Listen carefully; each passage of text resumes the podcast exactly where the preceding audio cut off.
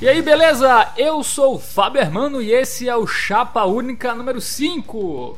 Chapa Única nada mais é que uma conversa semanal entre quatro universitários sobre política, mas sem extremos. E no programa de hoje vamos continuar debatendo os cenários para as eleições presidenciais. Tá chegando um grande momento. Dia 7 de outubro é a votação e nesse dia saberemos quem serão os dois candidatos que estarão no segundo turno, ou então será que teremos vitória no primeiro turno? Vamos analisar todos os cenários no programa de hoje. E para você que quer ouvir esse programa, tem duas maneiras até o momento, né? Você pode ouvir no iTunes, você coloca lá na pesquisa Chapa Única e vai aparecer este podcast, o mesmo no Castbox FM, coloca lá na pesquisa Chapa Única e nos ouve. Você também pode interagir com a gente, tem o Twitter, que é twitter.com barra chapa unicast. Lembrando que todo sábado, em algum momento do sábado, tem um episódio inédito, uma edição inédita do Chapa Única. E para fazer esse programa comigo mais uma vez, Rubens Salomão, jornalista aí, Rubens, beleza? Belezinha, belezinha. Continuando, caminhando e cantando e seguindo a canção. Animado pro dia 7, já sabem quem votar? Obviamente vou votar em quem vai perder. Malina. E também aqui comigo, representando as exatas, Matheus Melo. E aí, Melo, beleza? É, né, cara? Estão pedindo de mim algo que eu não consigo dar, mas eu tô tentando aqui. Decidiu seu voto domingo? Eu não sei se eu decidi, acho que eu decidi. Vai revelar? Não posso revelar aqui. Cabo da Ciolo 51. Tamo junto. Glória a Deus. E hoje aqui a ausência confirmada de Bruno Ricardo, que está nesse momento numa rave e não pôde aparecer aqui no nosso glorioso podcast. Tem mais coisa importante para fazer.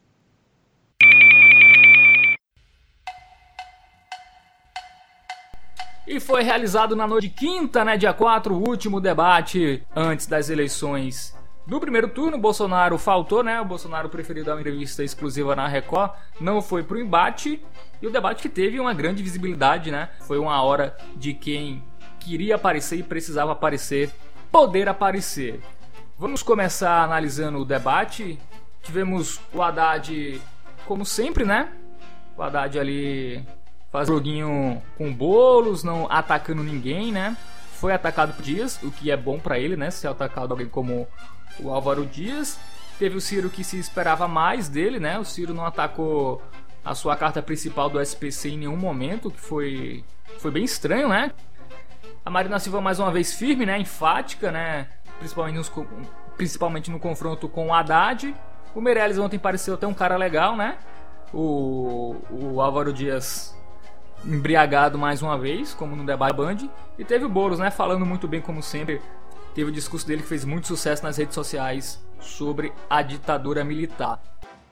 Então, né, o diferencial desse debate é a não presença do Daciolo, que realmente deixou o debate na procura de um do seu palhaço e quem desempenhou esse papel foi a dupla Meirelles e Álvaro.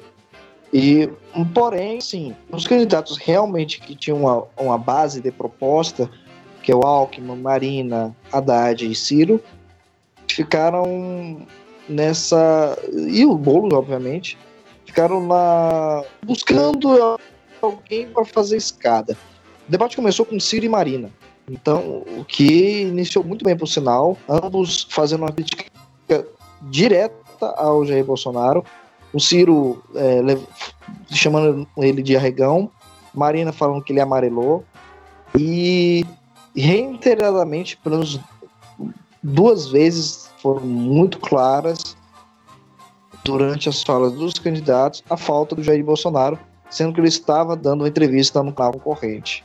Então, assim, o debate ele perdeu o brilho que daria com a presença do Bolsonaro, que muito se falava que, dependendo das pesquisas, ele participaria desse último debate, se sentisse ameaçado. Só que eu acho que as pesquisas deram a uma segurança.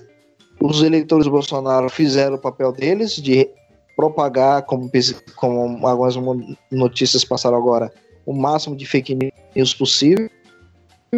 e mantiveram o seu candidato, mesmo sem conteúdo, à frente das pesquisas e sem participar de nenhum debate. É...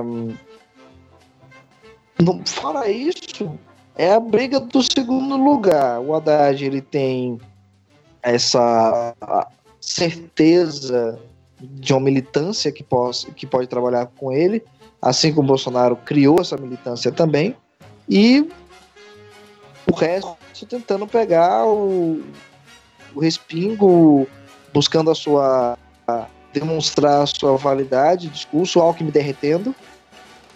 E por, e por fim, o Ciro, né? O Ciro que tinha muita expectativa com respeito a ele e acabou não, não desenvolvendo muito, muito bem. A surpresa da noite foi, e eu acho que é neste ponto que o Ciro não de, de, deveria deveria ter copiado.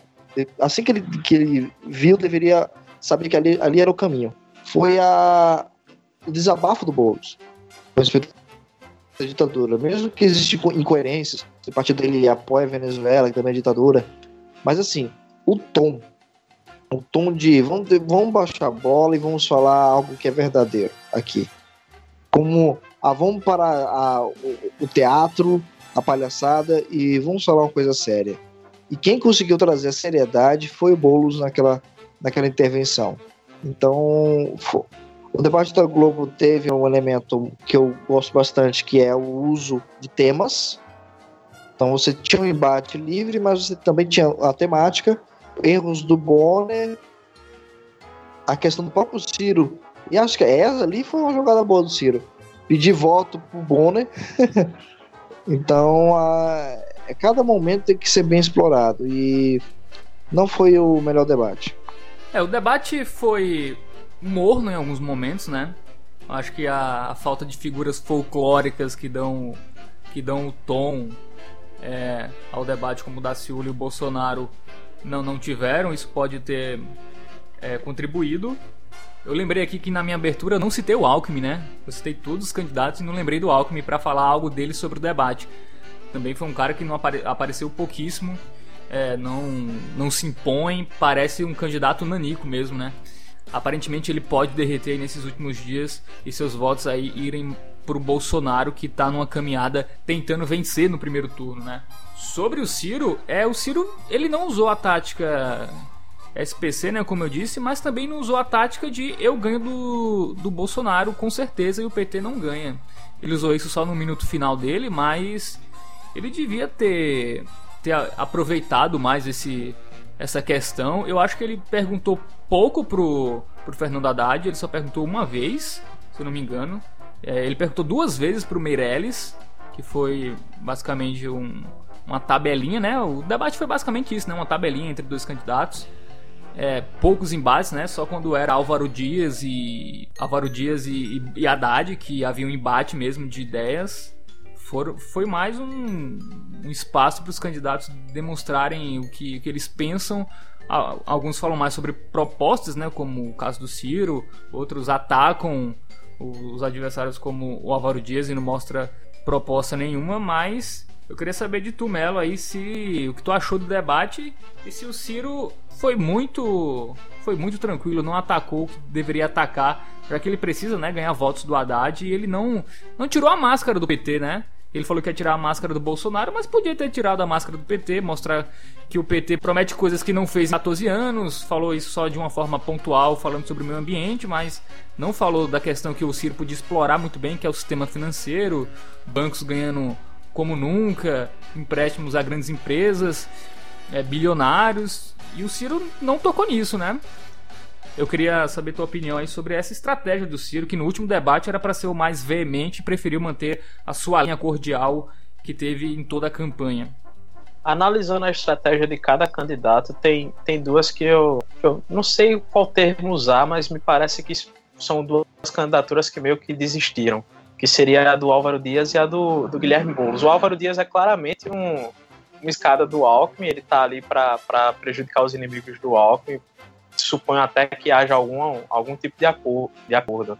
ele toda vez que ele faz uma pergunta ao Alckmin fica enaltecendo, falando dos atributos do ex-governador de São Paulo e só tá lá para atacar o PT, basicamente. E sobre o candidato do PSOL, essa é a primeira, primeira candidatura do PSOL que em nenhum momento o PT foi atacado.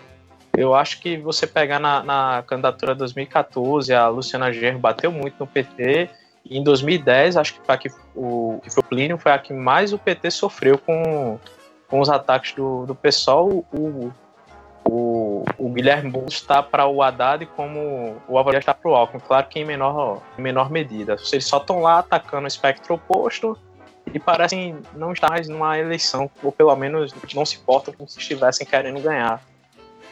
A, você teve um, um Ciro muito, muito cordial. Eu, teve um momento que o Ciro me passou a sensação como se ele tivesse desistido da, da eleição. Sei que não foi isso, mas no minuto final dele, ele falou que a. Eu não sei se foi no minuto final, mas ele falou que ia encerrar a campanha dele em, em Sobral, na, na cidade. Não é a cidade onde ele nasceu, mas é a cidade onde ele se radicou. Ele falou com um tom meio desesperançoso, não, não, não sei explicar. A Marina tá com a mesma postura do, dos debates, dos debates anteriores, atacando, atacando, atacando, atacando, mas parece não surtir efeito. O Alckmin também mantém a mesma postura dos debates anteriores. O Haddad teve seu melhor debate até aqui. É, ele não, não foi mal, não chegou a, ser, a ir bem, mas não, não se compara com, com o debate da por exemplo, onde ele realmente foi mal. Ele aproveitou, Melo, ele aproveitou os embates com o Álvaro Dias, né? Que aí era, era fácil derrotar, porque o Álvaro Dias estava perdidaço, era muito fácil tirar uma onda do, do Paranaense. Para ser sincero, acho que esse debate não, não vai influenciar na, na votação final, não, porque ele foi, foi muito morno. E eu não coloco isso na conta do Daciolo, não. Teoricamente, o Daciolo não ir é, seria um fator positivo, porque você perderia o fator imprevisível do debate. O Daciolo ele era um cara que atirava para todos os lados, era um sujeito bastante imprevisível. Ele, em um determinado momento, ele poderia atacar o Meirelles, no outro ele atacava o, o Ciro. Então acho que você tirando ele deveria, principalmente ele comia tempo de, de candidatos mais competitivos. É importante ressaltar isso. Então tirando ele você deveria deixar o, o, o debate mais direto ao ponto, mais ao, ao que interessa. Mas não foi isso que aconteceu. Ficou muito morno. Agora o que mais me me chamou a atenção no debate foi o Meirelles. Todo, ele estava extremamente popular lá. Todo mundo faz, queria perguntar para o Meirelles, queria interagir com o Meirelles é, ele foi basicamente usado pelos outros candidatos ou para fazer uma tabelinha ou para falar de proposta. Mas ele foi, eu acho que talvez tenha sido o candidato mais perguntado. É, o Meirelles teve seu slogan, pelo menos o dinheiro gasto no slogan é, deu certo, né? No debate da Globo, todo mundo chamou o Meirelles. É... Eu sou da tese que, que o. Desculpa aí, Fábio. Eu sou da tese que o Meirelles foi o candidato que mais subiu na seleção, porque eu acho que ele partiu de uns menos 90, menos 95. Tá terminando a eleição em 2%, mais ou menos. Foi realmente um desempenho incrível, valeu cada centavo. É verdade, se ele tivesse um traquejo melhor assim, e não fosse do PMDB e tivesse menos candidatos, talvez ele. Se ele não tivesse alguma anos, confiança. É, isso também complica. 300 milhões a menos, talvez ele ganhasse. É que confiança. Ele tem que falar com ovo na boca. É, foi um debate que uh, os candidatos foram expostos, né? Muita gente viu, muita gente que não estava nem ligando muito pra política, mas aparentemente ninguém se, se destacou tanto, né? Eu acho que o Ciro foi bem. Ele é um dos poucos que mostra propostas efetivas, né? Ele e o Alckmin, né? É, em todos os debates são os únicos que estão mostrando alguma coisa de efetivo em termos de propostas. O Haddad foi bem, Melo, concordo contigo. Ele foi um debate que ele estava mais à vontade, né? A gente também teve o discurso do Boulos, né, contra a ditadura. Mas eu, eu tenho dúvida se a forma que o Boulos falou e se o, o discurso do Boulos atinge a população, o povão mesmo, se as pessoas estão realmente é, com medo de, dessa é, dessa possibilidade. No, no Twitter, nas redes sociais, fez muito no Twitter, nas redes sociais fez muito sucesso nessa né, fala do Boulos, mas eu tenho dúvida se o povão mesmo se emocionou com a, com a fala do Boulos. Eu tenho, eu tenho sérias dúvidas sobre isso. E foi até numa pergunta do Haddad importante que é desconstruir o Bolsonaro pelas propostas. Que é questão de 13 terceiro, questão de adicional de férias, e o Boulos aproveitou essa pergunta para falar sobre a questão da ditadura. Talvez não foi importante falar, mas não nesse momento, né? Porque o que pode destruir o Bolsonaro, o que pode fazê-lo cair é essas propostas impopulares, assim, que como 13 terceiro, adicional de férias e as bobagens que o seu vice está, está falando. E aí, Rubens, mais algum comentário aí sobre o debate da Globo? É, eu queria comentar assim que o, o Boulos ele fez algo muito importante, alterou, mostrou qual era o tom correto e ninguém percebeu. E eu acho que assim interessantíssimo. Outra pessoa que deu uma oportunidade de ouro, de ouro, de ouro pro Haddad e pro PT foi a Marina Silva. A Marina Silva, ela fez uma pergunta, ela chamou a Haddad, ela fez uma pergunta que era, aquela, sabe aquela pergunta assim, mano, responde bem, responde o que o povo quer ouvir, e, e o Haddad jogou fora. Ela, ela foi bem enfática, bem séria, e perguntou sobre o que ele, o, o que o Haddad acha da falta de autocrítica do PT mesmo com todos os esquemas de corrupção, mesmo com todos os problemas, porque o PT não demonstrou publicamente que, que existiram falhas e que precisam ser corrigidas. E fica muito no escanteio. E ela deu oportunidade. E o Haddad jogou a bola fora. Ele foi defender o Lula. E nós sabemos que não é isso que a população quer. A população não quer defender o Lula. O que a população deseja é justamente entender o que foi que aconteceu. Mesmo ele poderia ter falado assim, olha, é, assim, a gente teve problemas, ou várias pessoas estão sendo julgadas, viciadas, mas nós criamos a, a, a, as condições para isso, e outros partidos admitiram, por exemplo, ele poderia ter citado exatamente o que ele falou no Jornal Nacional, que o PSDB admitiu que eles atrapalharam o governo. Então, o que está de errado não foi a corrupção do PT que atrapalhou o país. Ele devia ter falado isso, ele poderia falar assim, ó, não foi a corrupção do PT que atrapalhou o desenvolvimento do país. Não foi a corrupção do PT que fez as pessoas perderem os empregos. Foram o golpe. Ele poderia ter falado isso. Foi o golpe que foi dado em conjunto do PMDB com o PSDB, que atrapalhou tudinho. O PT houveram falhas e erros e nós reconhecemos isso e estamos reformando. Agora, o que não pode se fazer é uma justiça parcial, assim como está sendo feito com o Lula. Poxa, era só isso. Era só isso. E, ela, e aí teve a réplica e a Marina falou, cara, não, interpretando, não é isso que, que eu quero ouvir, não é isso que a população quer ouvir, não é, não, admita, admita que teve um erro. E o, de novo, o Haddad jogou fora novamente. Eu não sei, é assim, o Haddad ele tem que pensar que ele não está mais como candidato para convencer a militância do PT. A militância do PT está com ele, não importa o que ele falar. O importante do Haddad é pegar a outra banda, a banda dos que não estão querendo mais falar de PT, que não querem ver o PT nem pintado de ouro. E ele não está se comunicando com esta banda, que está indo buscando outros candidatos, está buscando o Ciro, por exemplo. Então é, é uma falha, é uma coisa, não sei lá. E é uma dança do abismo. A própria Marina falou e o próprio Ciro falou. É uma dança no abismo. Isso eu digo o seguinte: o Bolsonaro vai ser eleito, mas não vai ser eleito por habilidade dele. Ele vai, vai ser eleito pela falta de habilidade e eficiência de, de quem é de esquerda, de quem se diz democrático, de quem se diz progressista. Porque virou uma briga de ego e não, e não um programa para solucionar o país. É complicado.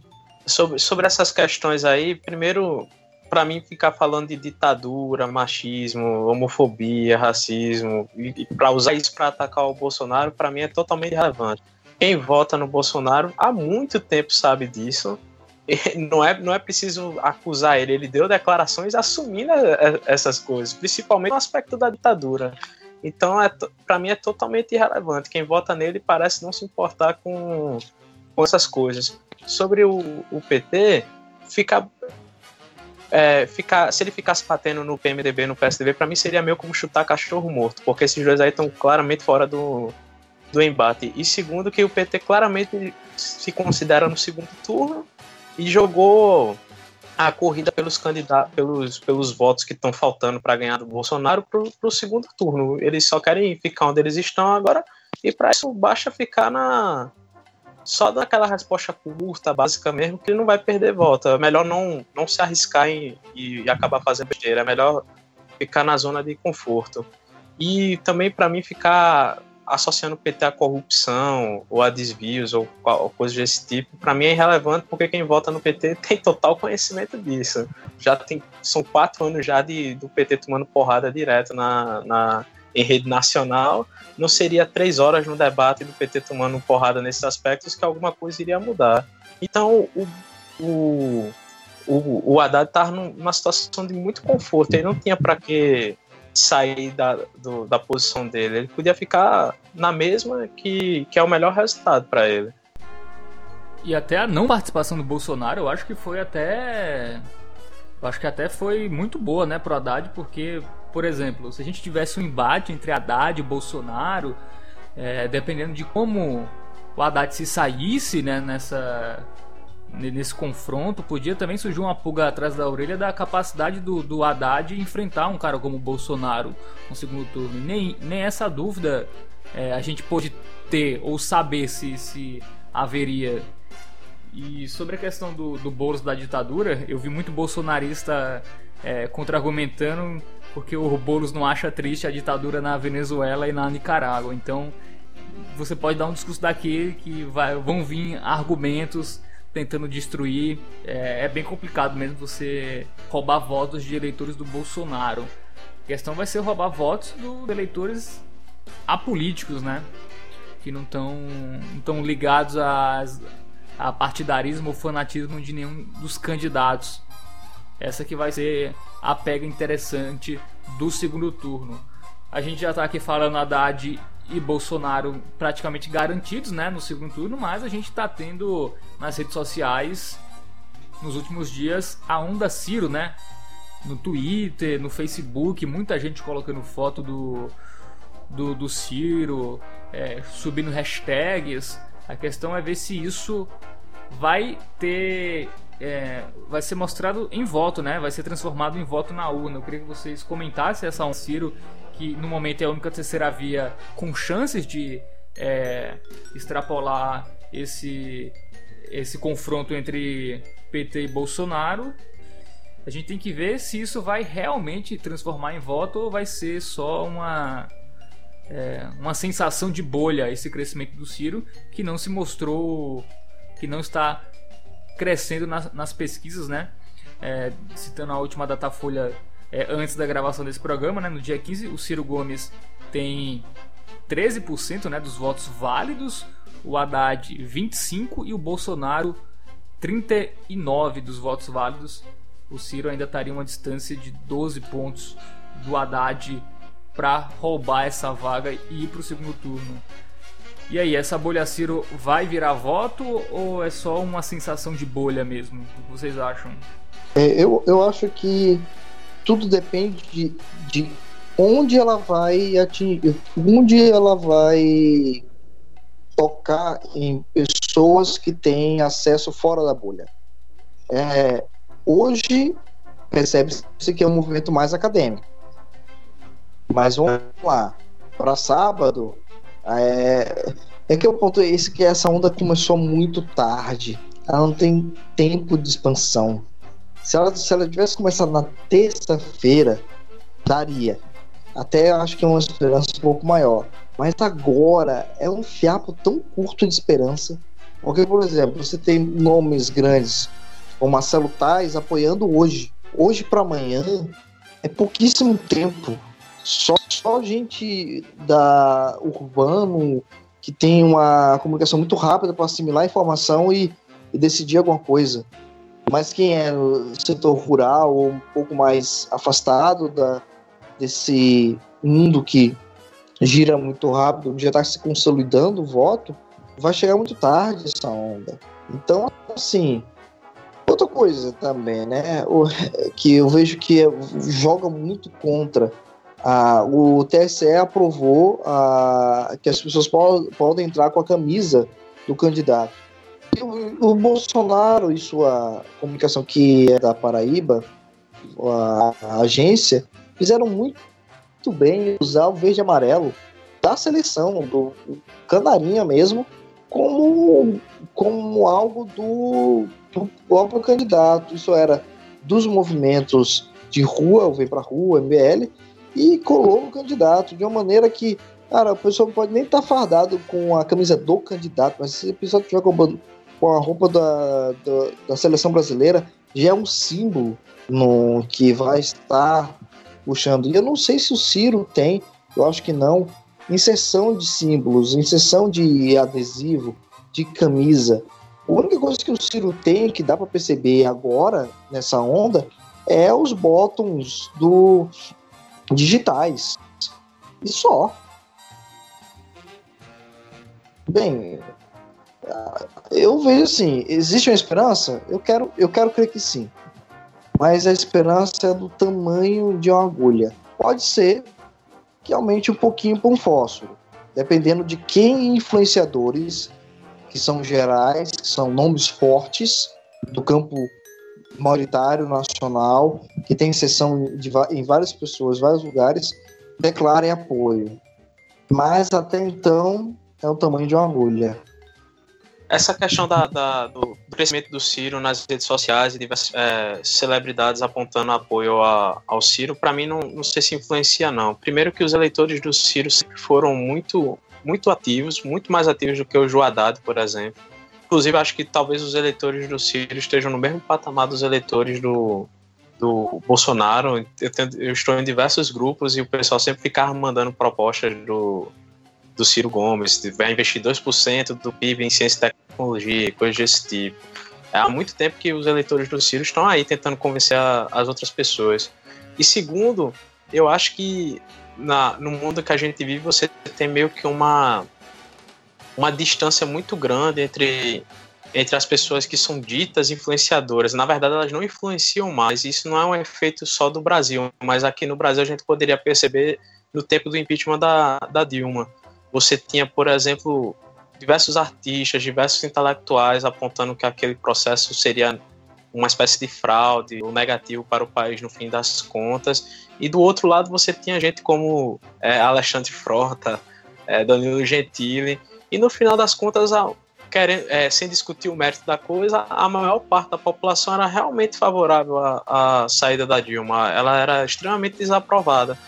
E se você observar, é meio que no mundo todo isso. O Donald Trump foi extremamente atacado nos Estados Unidos. Ele não tinha praticamente nenhum apoio de, entre as pessoas ditas influenciadoras é, e, e conseguiu vencer a eleição. Você teve o Brexit também, o, o mundo todo contra e também foi o que acabou ganhando. Então, para mim, existe uma distância muito grande entre o povo e intelectuais e artistas. Eu não sei se eles conseguem mais influenciar as pessoas. Na verdade, parece ser o, o oposto. E é, é, a situação do, do Ciro. A, quem, quem tem algum amigo, é, algum conhecido que vota no Ciro Gomes, percebe como eles são muito. Eles eles pregam muito o voto no, no Ciro, eles são barulhentos, digamos assim, então parece que eles são muitos, mas na prática, a não ser que a gente comece a desconfiar de, da, dos resultados das pesquisas, o, o Ciro tem metade dos votos do Haddad e um, ele ainda tem uma coisa pior, que apenas 53% do, dos eleitores de Ciro têm certeza absoluta que vão votar nele, enquanto o Haddad tem 83%. Então a gente está no ponto da eleição que é mais fácil o Haddad pegar voto do Ciro do que o Ciro do Haddad. É, me parece bastante claro que o cenário não vai mudar, pode até se agravar no caso, com o crescimento do Haddad e um crescimento do Bolsonaro, mas uma virada parece possível. É, a, a virada realmente é algo. É, é, é, só, é só uma esperança, assim, sei lá, porque assim, eu tô, eu tô um pouco cansado, sabe? É... Essa é uma eleição das mais concorridas, assim, com vários candidatos um, buscando lugar ao sol desde muito tempo. É, é a primeira eleição desde muito tempo que não é o PT e o PSDB rivalizando diretamente, mas é um candidato que representa a direita e com uma péssima base, e o candidato do PT que não é o, a liderança efetiva do PT. Então essa eleição cria um desânimo muito grande, porque é, eu vi alguns articulistas da própria Folha falando assim: a gente está no caminho do caos, é, a gente está no beira do abismo. Os editoriais fora, os, cara, os editoriais do, do El País, de várias do The Guardian, tudo bem, ah, eles são mais à esquerda, da própria Folha, é, ah, eles são mais à esquerda, mas sério, por mais que eles possam ter um alinhamento político, eles olham e, e, e, não tem. É questão lógica. Não é questão ideológica. É lógica que os representantes que vão para o segundo turno são altamente limitados. Então, assim, é uma frustração. E o pior é que a população. E aí, e aí esse é, para mim, a, a minha máxima frustração é a população brasileira, que parece que não aprendeu.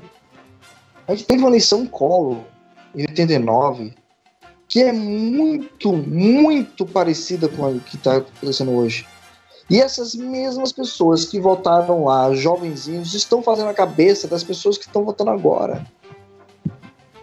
E, e isso é um caos, porque as pessoas têm um analfabetismo funcional é um analfabetismo, é uma mistura de analfabetismo funcional, uma, uma falta de, de educação política, uma falta de civismo. Vamos falar um pouco da direita mesmo.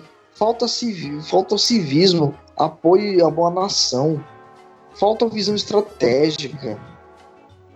O pessoal fala, não, porque coisa estratégia é mais para a direita. Não, até mesmo a própria direita falta estratégia a própria elite brasileira, e aí eu, eu erro essa parte, já puxando um pouco a questão da entrevista do Bolsonaro, a elite, a, as igrejas, todas indo para um, a saída mágica, eles estão negando algo mais racional, um plano, que, que sejam ah, concorde ou não, o PSDB é, é um partido que tem economista, que tem pessoas que planejam, que tem propostas, que tem projetos. E estão deixando esse povo de lado para apoiar uma solução mística, uma solução que aumenta a, as ações de, de empresa de armas, uma, uma, solução, um tiro que ninguém sabe o que vai acontecer, não, não tem um, um astro. Agora a gente vai ter um segundo turno que, beleza, Deus, espero que isso não ocorra, mas vai ficar 20 minutos de propaganda eleitoral, sendo 10 minutos o Bolsonaro falando mal do PT e 10 minutos do PT falando mal do Bolsonaro. Poxa, meu, vou falar um palavrão aqui, mas é uma sacanagem isso. Com, a, é, com o povo inteligente dessa nação. Eu, eu, eu sinceramente, uh, não sei, acho que o Brasil merece um Colo 2, merece um Gino Quadros. Para dizer assim, eu, eu posso dizer, eu avisei. Então, daqui a quatro anos, se a gente tiver eleição daqui a quatro anos, e até isso é um, um problema, mas daqui a quatro anos, ou, quando, ou se for deposto a chapa inteira, quando tiver uma nova, uma nova escolha de um cargo majoritário, eu vou, eu vou bradar. Eu vou, a primeiro artigo que eu vou escrever é falar, eu avisei. Eu tô quase como o Renato Azevedo. E corta pro próximo. É, muita gente vai usar o eu avisei, né, quando a bomba estourar nos próximos anos. É, mas é isso, né? A gente é muito difícil mesmo o Ciro ir para o segundo turno, mas se a gente vê pesquisas, eu tô aqui com uma matéria da época é, desse ano que ele que é uma matéria sobre as pesquisas de 2014, as eleições de, da presidência, governo da Bahia, Rio de Janeiro, Rio Grande do Sul, São Paulo. Eles só acertaram é, na pesquisa de boca de urna, a pesquisa Ibope de boca de urna, que é a pesquisa do dia da eleição. Eles só acertaram, além da margem de erro para a pesquisa de presidente, a ação da Marina, que eles deram 22 e deu 21 na votação. É, tipo, tem erros assim, com a boca de urna em, na Bahia, por exemplo, deu 30, 49 pro Rui Costa e a votação deu 55. Tipo, é 6 pontos além da margem de erro no dia da eleição, da pesquisa boca de urna. No governo do Rio Grande do Sul, que a gente tem o, o dado mais dis, discrepante, tava dando Tássio Genro do PT com 35, Ivo Sartori com 29 e Ana Amélia com 26. O Sartori tava dando 29 na, na boca de urna e deu 40 na votação. Isso é na boca de urna, no dia, não é uma pesquisa uma semana atrás e tal. Então a gente também tem que relevar esses pontos. No Rio de Janeiro, por exemplo, o garotinho tinha 28 na boca de urna e teve 19 na votação.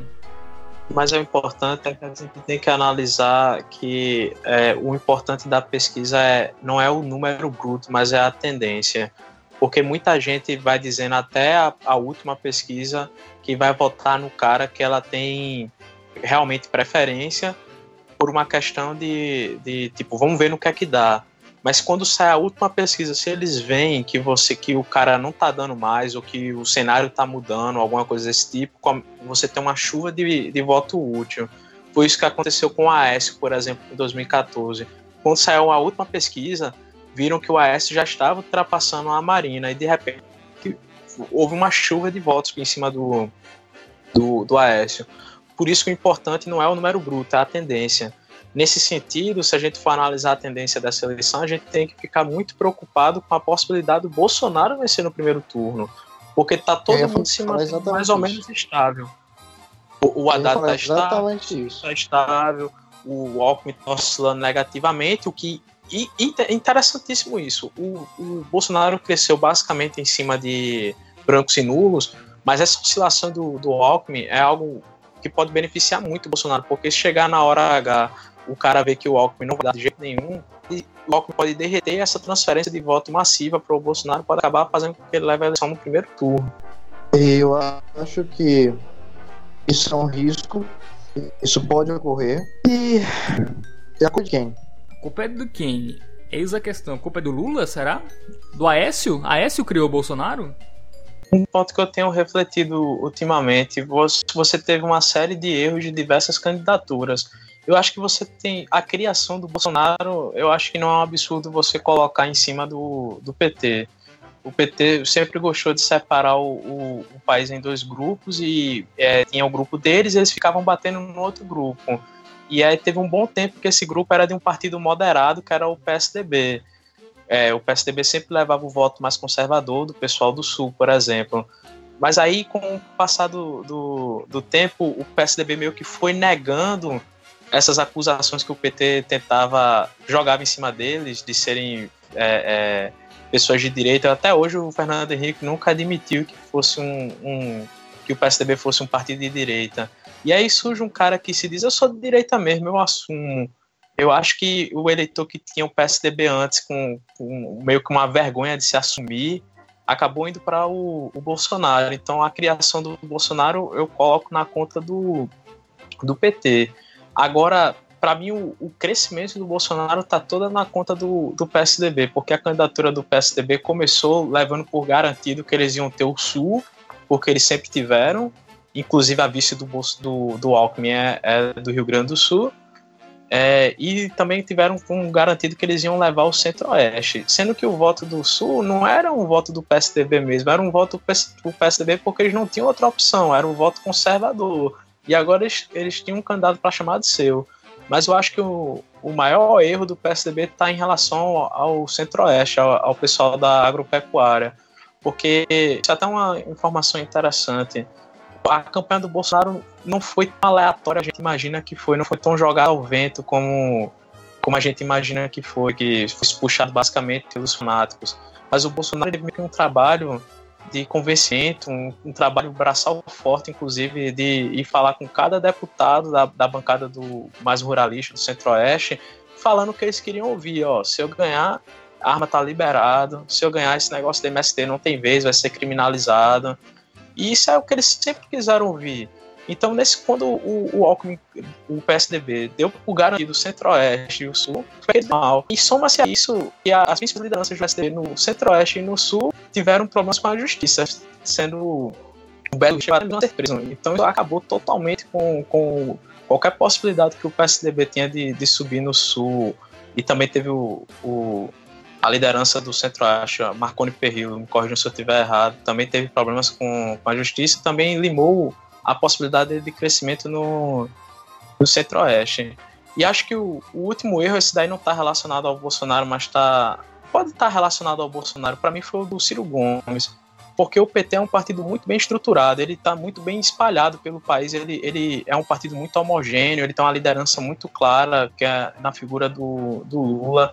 E o Ciro Gomes ele não conseguiu em nenhum momento se distinguir do, do, do PT, pelo menos para o, o povão. Ele, parece que ele alimentou uma esperança um tanto quanto ingênua de que ele conseguiria ter o apoio do PT na, nas eleições e tentou meio que ele nunca ele sempre evitava atacar o PT sendo que se ele tivesse optado por essa por essa postura eu acho que ele ainda assim conseguiria os votos de esquerda que ele que ele conseguiu dado que ele também tem severas críticas à, à direita e poderia puxar alguns votos do, do do Alckmin, até mesmo de caras que acabaram optando por Bolsonaro no final das contas, porque por enxergar que ele seria a maior oposição ao PT. Tem muito voto no Bolsonaro, que é um cara que não queria o PT de jeito nenhum. O Ciro Gomes, por, por optar, por não optar se afastar do PT mais, mais cedo, acabou perdendo esse voto. Concordo inteiramente com cada palavra do Melo. Ele matou a charada. Matou. As eleições foram esses erros. Sobre o Ciro, eu acho que ele, ele, não, ele não acreditava no apoio do PT, mas ele acreditava que a esquerda fosse com ele e que ele seria automaticamente um nome muito mais forte do que o outro candidato do PT. Eu acho que ele teve essa, essa sensação de se, se garantir, autoconfiança. Acho que foi isso que o Ciro teve. Não, pode colocar quem quiser. Não é o Lula, eu sou capaz tranquilamente de derrotar. E não foi isso que aconteceu. O Lula conseguiu transferir os votos. É, autoconfiança realmente é o que o Ciro tinha. Você tem diversas entrevistas do Ciro quando ele ainda estava na casa dos 6% dele falando: essa eleição tá para mim. Eu acho que ele deu por garantido, por exemplo, que ele teria o PCdoB e o PSB ao lado dele. Ele, ele, ele subestimou a capacidade de um partido extremamente estruturado como é o, o PT de conseguir é, é, fazer alianças políticas e formular estratégias que pudessem inibir a, a, a candidatura dele. Inclusive, no próprio estado dele, é, é, eu sei que não tinha um, meio que outra coisa a fazer, mas ficou muito bizarro um, ele apoiar, tanto o, o Ciro quanto o PT apoiarem o, o mesmo candidato a governador. Porque aí o Ciro ia para lá, o cara fazia a campanha pro Ciro, o Haddad para lá, o cara fazia a campanha pro, pro Haddad. É, não tinha como o Ciro sair bem nessa, nessa jogada, porque no final ia pesar mais o, o, o Haddad do que o Ciro, dada a expressão que o Lula tem no, no Nordeste.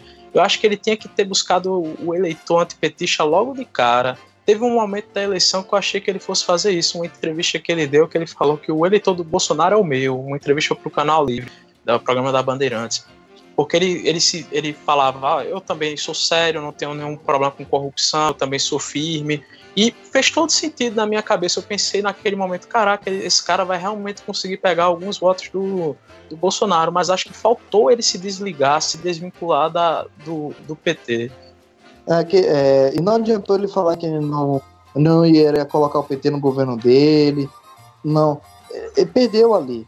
Ele deveria ter feito aquilo que a Marina estava fazendo. Ele deveria ter seguido no caminho da Marina, porque a Marina fez exatamente o plano que o Ciro tinha que fazer. O problema é que a Marina não tem um carisma. Mas não deu certo, né? O plano da Marina. Não, o plano da Marina não deu certo porque ela precisava de uma coisa chamada carisma e ela precisava de uma coisa chamada presença temporal. Ela sempre foi criticada nas eleições anteriores. Então, assim, ela é carimbada já. Mas o planejamento dela foi bem feito. O que faltava era quem fizesse a cabeça de chapa para ela. A Marina já era uma candidata amplamente conhecida, ela já começou com uma rejeição muito, muito alta, não, não tinha como essa eleição ser para ela. Mas talvez se o Ciro cooptasse um pouco a estratégia da, da Marina, e principalmente ele sendo uma pessoa incisiva do jeito que ele é. Diga-se de passagem que ele nos debates ele parecia ser outra pessoa. Você viu uma palestra do, do Ciro, é difícil não sair um palavrão de lá. Aí no, no debate era um cara extremamente cordial, numa eleição que a, ficava muito claro que o, o povo tava querendo ver é, é... sangue nos olhos. É, sangue nos olhos e, e, e faca nos dentes, basicamente. O, o Ciro podia dar isso e não deu. É, o Ciro confiou na sua capacidade que o eleitor iria escolher o mais. o que tem mais capacidade, o que não está acontecendo, né? Tem o Fernando Haddad que foi eleito pior prefeito de São Paulo, com 3% de aprovação, e o Bolsonaro, que é. não precisa nem comentar a capacidade do Bolsonaro para alguma coisa. Eu quero falar o seguinte: é, é, é que assim, o Ciro fez o mesmo erro que a Marina cometeu. Achar que o, eleitor é inteligente. Não. O eleitor brasileiro é mais burro que porta. É tudo manada, tudo gado. Principalmente quando você tem um voto obrigatório, tudo é gado. Então quem, quem pensa o eleitor como gado é que vence a eleição. E ontem também, né, no horário do debate, o Bolsonaro deu uma entrevista exclusiva à TV Record Entrevista de cerca de meia hora. Uma entrevista bem, bem amigável, né? Pelo que. E o Bolsonaro que recebeu o apoio da Igreja Universal, né? Igreja Universal que estava com o Alckmin, o PRB, né? Que estava também apoiando o Alckmin, que é o partido do Edir Macedo, já declarou apoio explícito ao Bolsonaro, o que também deve ter feito o Bolsonaro crescer, né? Nesse, nessas últimas pesquisas o apoio de igreja, que isso sim é, uma, é, é um voto que o cara indica e vai todo mundo pro candidato. Isso aí não tem nem, tem nem discussão. O cara nem pensa, já vai já vai direto. O que, é, o que é bem problemático, né? Ter um candidato com espaço, assim, teve espaço no, na TV Bandeirantes, né? É, entrevista com o Datena, deu entrevista pro Boris Casoy, é, deu entrevista pra Record coisas que os outros candidatos não tiveram, que é bem, bem perigoso, né? A mídia é toda amigável do, de um candidato como Bolsonaro, até a Globo mesmo, a Globo News ontem eu tava vendo o pré-debate, né? Que era os caras lá mostrando mostrando os bastidores e tal. E eu lembro que alguém comentou que o clima do debate estava ameno. Aí uma outra comentarista, acho que foi a Cristina Lobo, falou que deve-se ao fato também do Bolsonaro não estar esse clima amigável. E ver outro comentarista falando: Ah, mas quando, quando o Bolsonaro teve aqui, deu entrevista pra gente, ele também foi, foi bem cordial, enfim, tentando meio não colocar essa pecha no Bolsonaro de um cara que traz tensão. Eu achei um comentário muito estranho isso. E é isso. É perigoso, muito perigoso o Bolsonaro no segundo turno com todo esse apoio. E o que vai ter no segundo turno vai ser a normalização do Bolsonaro acho que a gente pode entrar nesse assunto. A normalização do Bolsonaro, ele vai ter 10 minutos de, tempo de TV, vai estar tá com a filhinha dele lá aparecendo, a família dele, família bonita dele, vai ter gays beijando ele, dizendo que ele não é homofóbico, ele vai estar tá rindo lá com a Minkader, coisas do tipo. Tava, ele já tava com, com um cara que era negro, né? Na, numa live de semana passada. E isso aí vai normalizar o Bolsonaro. Ele mesmo sem tempo e só com ataques, ninguém. Ele já tem uma grande parcela. Imagina normalizando ele e atacando de quebra o PT e os seus erros que realmente aconteceram. É para chorar, né? É, o, o, tom da entrevista foi este: normalizar. Tanto é que ele, na entrevista, o trecho que eu vi, não vi todo, não consegui ver tudo. Mas o trecho é: eu nunca fui homofóbico. Eu nunca fui agressivo com mulheres. Cara, é muito óleo, óleo de peroba, é sério. E o pessoal vai acreditar, porque assim. É, é isso aí mesmo. Ele vai ser eleito, aí o Morão vai brigar com ele, o Paulo Guedes vai dar um projeto econômico que não vai funcionar, depois de vender tudo, não vai funcionar. Aí vai ser uma. Sabe, eu já, eu, já, eu, já, eu já tô. Não tô bem, não, é sério. Não tô bem, não. Calma, Rubem, ainda há esperança. Melo, dê uma palavra de conforto para os eleitores. O que eu posso dizer vai ser conforto para uma parcela que não representa vocês na população, que é o Bolsonaro ganhou. eu acho indiscutível é, é, que. Mas tu acha que tem chance é de dar certo pra... desses eleitores do Bolsonaro agora não se arrependerem em algum momento no mandato dele ou. Ah, sobre o governo dar certo, eu sou, eu sou um cara meio. Eu não, eu não acredito em grandes mudanças na, na no sistema democrático. Ele é feito para ser tudo muito gradativo, muito lento. É difícil mudar muita coisa em quatro anos. O que eu tenho a dizer a respeito do Bolsonaro é, é, é que algumas pautas vão passar, mas eu me pergunto se, se essas pautas não passariam de qualquer forma. Porque por você, o que você vai ter agora é um crescimento no, no do número de evangélicos na Câmara, você vai ter um crescimento da bancada ruralista, enfim, vai aumentar o número de, de conservadores na, na Câmara dos Deputados. Então é natural que, que eles proponham e votem e aprovem projetos do tipo liberar o armamento, é, é, diminuir a idade penal, acabar com cotas e coisas, esse tipo de, de agenda. E aí eu me pergunto, o que é, qual a diferença de ser Bolsonaro para ser outro presidente? Bolsonaro não vai vetar isso se fosse qualquer outro presidente, você, ele contaria com, com, o poder do veto. Só que o veto também poderia ser derrubado no, na, pela Câmara dos Deputados. Então, essa, essa parte mais de costumes, eu acho que se fosse Bolsonaro, se fosse qualquer um, vai passar, porque o Congresso está mais conservador, o Congresso está mais a cara do, do Bolsonaro. Agora, sobre a agenda econômica, aí é outros 500. É muito difícil que o Bolsonaro consiga tocar para frente o projeto econômico dele, porque você ali tem um, um, uma guerra de interesse muito grande. Qualquer, a agenda de privatização é muito difícil, é muito difícil mesmo, porque você é, é aonde alguns partidos, e para obviamente o PMDB é o maior exemplo disso, se alimentam, onde eles conseguem os seus recursos é, com diretorias e de, de estatais. Então é muito difícil para um Bolsonaro privatizar um, uma Petrobras, privatizar um Banco do Brasil, privatizar uma Caixa Econômica. Uma reforma, uma reforma da Previdência também é muito difícil ele passar. Então, é, eu acho que o que pode acontecer é Bolsonaro entregar pouco do que ele prometeu. Só que essa agenda econômica não é o, o principal fator do, do Bolsonaro. Realmente, o principal fator é o dos costumes. E essa dos costumes eu acho provável que passe. Então, talvez ele consiga entregar o que ele está prometendo para o eleitor mais. Como é que eu posso dizer? O eleitor original do Bolsonaro, não é essa galera que chegou depois por, por causa do discurso mais liberal. Mas eu acho difícil que o, que o Bolsonaro venha a botar para frente a pauta econômica que ele que estão elaborando. Bolsonaro vai chamar o Meirelles. Quando o Paulo Guedes falhar, ele vai chamar o Meirelles. E ainda vai tirar onda. Mas sobre a questão, será que o Bolsonaro tá preparado para ter esse poder em mãos? Ser presidente do Brasil? Era o tipo de coisa eu que a gente sei, falava do que... Donald Trump também antes, cara. É, é de verdade. É, é, o, o, mundo tem uma tendência a continuar meio do jeito que tá. O, a estrutura, o, a república, basicamente, ela é feita de tal forma para que você não tenha mudanças muito bruscas. Sobre o risco de uma, de uma, de uma ditadura, esse pessoal militar que tá na linha do, do, Bolsonaro é meio que como se fosse aquela galera que foi colocada para fora do exército. O próprio Mourão, por exemplo, começou a dar um monte de declaração, aposentaram ele, aposentaram a contragosto, ele não saiu porque quis, não.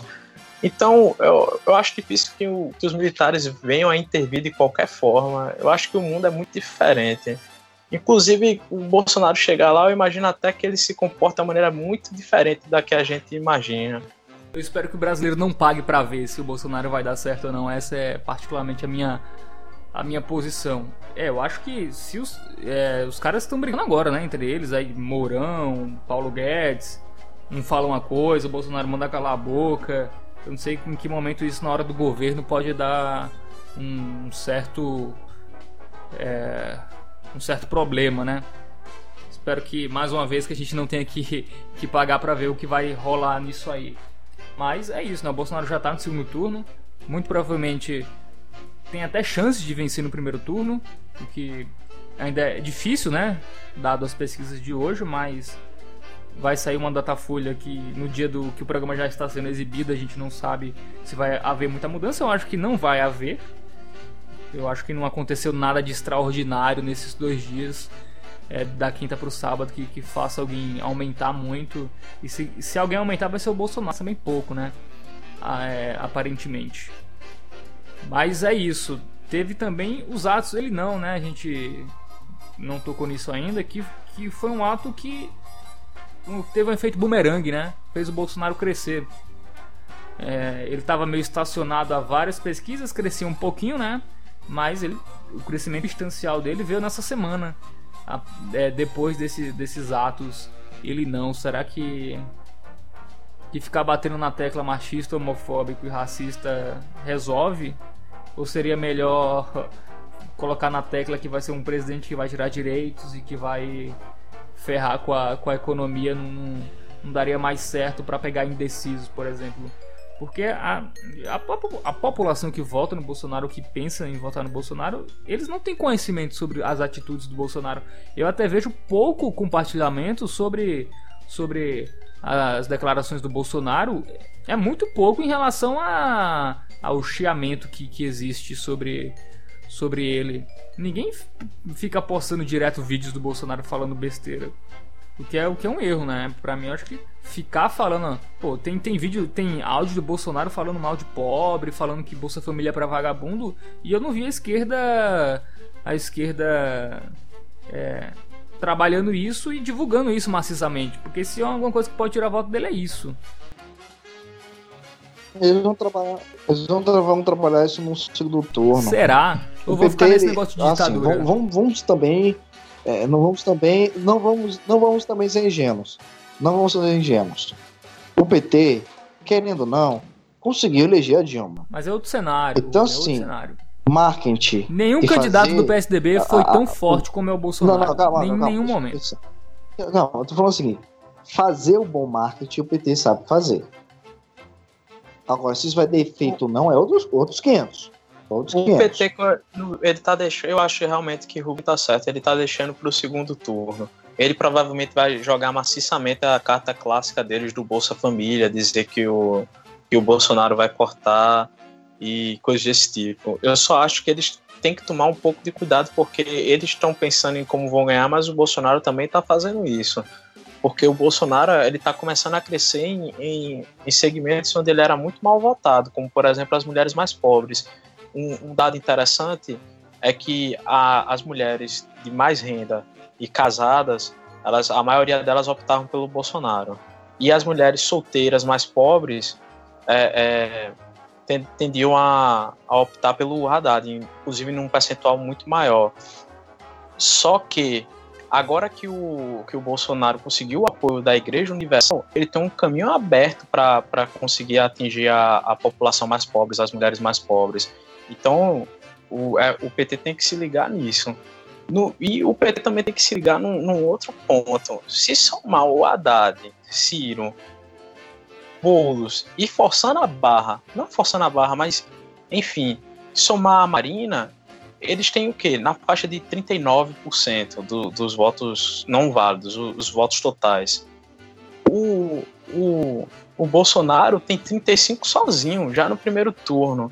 Então eu acho que o PT deveria realmente estar tá se atentando a isso já agora, no, no primeiro turno, começar a desconstrução do, do Bolsonaro, não nesse aspecto de homofóbico machista, mas nesse aspecto de, de pautas não populares que ele tem e usar a, a, carta que ele sempre usou, que foi responsável pelo, pelo derretimento da Marina na eleição passada, que é a carta Bolsa Família.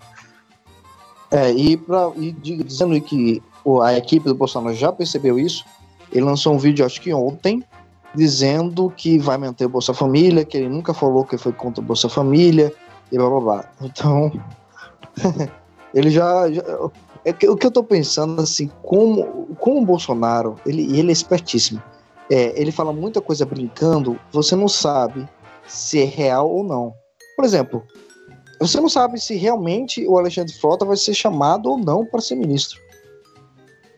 Entendeu? É, depois então, ele disse que tava brincando e pronto. Exatamente. É, um, é uma cobra, é uma cobra deslavada, incompetente, porém uma cobra que consegue, rastejando, picar a democracia e fazê-la, mesmo tendo a aprovação da pesquisa da Folha, mais de 60% eu acho que a democracia é a melhor forma de governo, ele consegue definhar por dentro, envenená-la. É incrível sagaz. Ah, essa, essa, pesquisa que tu citou agora, Rubem, é, é, é para você ver como o, como as pessoas são totalmente aleatórias, né? você não tem como padronizar o eleitor brasileiro, dizer que ele vai agir de uma forma ou de outra quando recebe determinado estímulo. Porque sai essa pesquisa da Datafolha sobre o apoio à democracia e tal, e os, entre os mais ricos, o apoio é maior, tipo 86%, se eu não me engano, entre os mais ricos, a, acham que a democracia é o melhor, o melhor sistema, sendo que os mais ricos também são os que mais votam no, no Bolsonaro. Entre os homens mais ricos, ele passa do, do, dos 50% dos votos totais, não só os válidos. Então, a, o povo brasileiro realmente é pouco coeso nas suas opiniões. É, o eleitor do Bolsonaro, ele não acha que vai ter ditadura. É, eu acho que pode ser isso também. Eles acham que vai ser democracia, até porque o Bolsonaro está ganhando. Se ganhar, vai ganhar no voto, né? Eu acho que eles. Eles não, eles não é, consideram o Bolsonaro como um cara que vai ser ditador. Pelo menos é o que, o que, eu, o que eu acho sobre, sobre isso. O eleitor do Bolsonaro ele acha, na verdade, que o Bolsonaro está tirando os ditadores comunistas que governavam Exatamente. o Brasil. Exatamente. Exatamente. E, e, até a questão do, do PSDB não conseguir voto é até uma questão antipetista, porque tem a questão do PT é, ainda. O cara do PT ainda apoiar o Lula, o cara que era do Aécio, tipo, destrói o Aécio só pra, pra dizer, ó, eu não tenho bandido de estimação como o PT. Até, até isso, o eleitor do, do Bolsonaro, ele quer se diferenciar dos outros. É tipo, o Bolsonaro é uma, é uma casta da moralidade, da anticorrupção, que vai botar o Brasil nos trilhos de novo. Então a impressão que eu tenho é, é essa do, dos eleitores do, do Bolsonaro. É, só para terminar, eu também acho que a gente tá falando. Esse é o primeiro, acho que o maior erro de todos. A gente falou muito desse, desse maluco. E a gente criou também esse maluco. A comunicação brasileira criou esse maluco. E é um ponto é o seguinte: é, a gente deu voz para ele, ele falou o que ele queria, ele está falando que, que o que ele vai fazer, as pessoas não estão acreditando que ele é capaz de fazer as loucuras que ele fala, estão pagando para ver, justamente porque ele é um mito, porque ele, ele é o autêntico. A autenticidade dele está justamente em, em ser essa coisa maluca. Então, eu não sei o que. A, a gente tem uma democracia muito jovem eu, eu tô pensando assim, daqui a quatro anos, espero que dê certo, que espero que não tenha um alto golpe e não se atrapalhe o processo democrático brasileiro. É, então, vendo daqui a quatro anos como é que vai ficar a nação, como é que se ela vai amadurecer. Se pelo menos depois de um governo Bolsonaro, as pessoas vão começar a estudar um pouco mais, a saber que as ações causam consequências. Porque o que eu percebo é uma, um povo muito irresponsável em todas as áreas. Muita gente que anteriormente, na, há 10 anos atrás, fala: não, não acredito no que tem na internet, não é assim, assim, assado.